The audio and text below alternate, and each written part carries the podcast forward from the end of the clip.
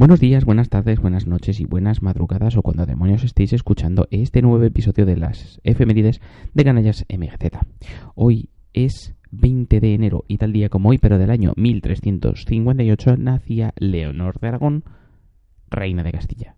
Sí, Leonor de Aragón, reina de Castilla. Y estamos hablando de antes de los reyes católicos. Fíjate, Aragón y Castilla en una sola señora. Sí, hoy he elegido esta desconocida porque para el común de los mortales esta princesa y reina de Aragón y de Castilla fue una completa desconocida, porque me gusta hablar un poquito de historia, eso ya lo sabéis, y me gusta también que montar diversos mitos, como el que los reyes católicos unificaron España. Los reyes católicos no unificaron nada, lo único que hicieron es poner debajo del mismo rey una relación que ya venía fraguándose de muchos de muchos años, varios siglos antes, como es la unificación de Aragón, la corona de Aragón y Castilla. Bueno, esta reina de Castilla fue, como hemos dicho, nació en 1358 y murió en Segovia en 1382. Pero bueno, vamos a hablar un poquito de ella. Era eh, la hija menor del rey Pedro IV el Ceremonioso. Aquí me encantan los nombres que se les ponen porque, imaginaros qué cerros tenía que montar un rey para pasar a la posteridad como el Ceremonioso. Eh, que era rey de Aragón y en de Cataluña, eh, con su tercera esposa, que era Leonor de Sicilia. En marzo de 1366 se la prometió en matrimonio con el heredero de Enrique II de Castilla, que era el infante don Juan, como parte de la renovación del Tratado de Binefar, un tratado de mm, mutuo acuerdo entre Castilla y Aragón. Sin embargo, este matrimonio se rompió en 1367 tras la batalla de Nájera por decisión de Pedro IV, el ceremonioso, como hemos dicho antes, que pretendía desvincular sus intereses de los de la Casa de Trastámara que gobernaba en Castilla. La boda se efectuó de todas maneras en 1375. El matrimonio entre el futuro Juan I de Castilla y la princesa de Aragón selló la paz entre Castilla y Aragón concertada en otro tratado, en el Tratado de Almazán, en 1375. Con este acuerdo se ponía fin a la guerra de los dos Pedros.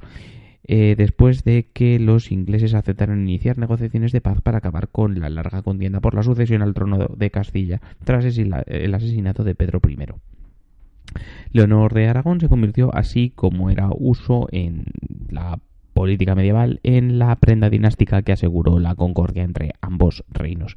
Como dote se otorgaron 200.000 florines que en realidad Enrique II, eh, su esposo, ya había recibido años antes, eh, merced de la alianza bélica con Pedro IV el ceremonioso. Como me gusta. A su vez, el rey de Castilla ofreció 180.000 floriles en concepto de indemnización de guerra. Así que el acuerdo matrimonial no fue acompañado de acuerdos territoriales, solamente se intercambiaron florines.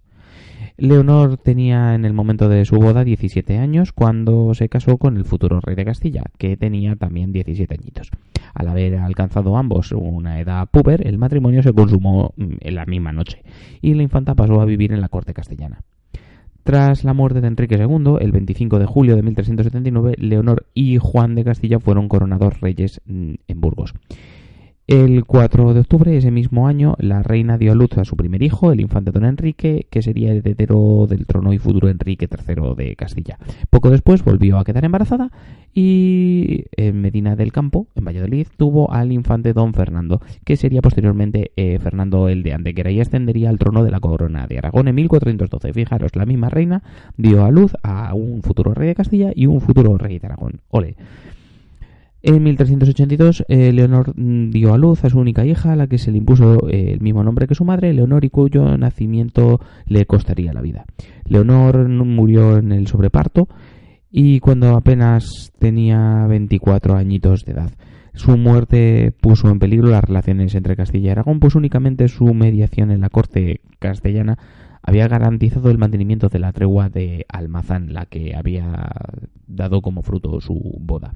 Finalmente, Juan I de Castilla se casó a finales de ese mismo año con la infanta Doña Beatriz, heredera de Portugal, eh, sellando otra de las eh, otra de las eh, fusiones que finalmente no se dio, como fue la corona de Castilla y la de Portugal, pero sellaría una alianza que duraría también varios siglos entre el reino de Castilla y el reino de Portugal.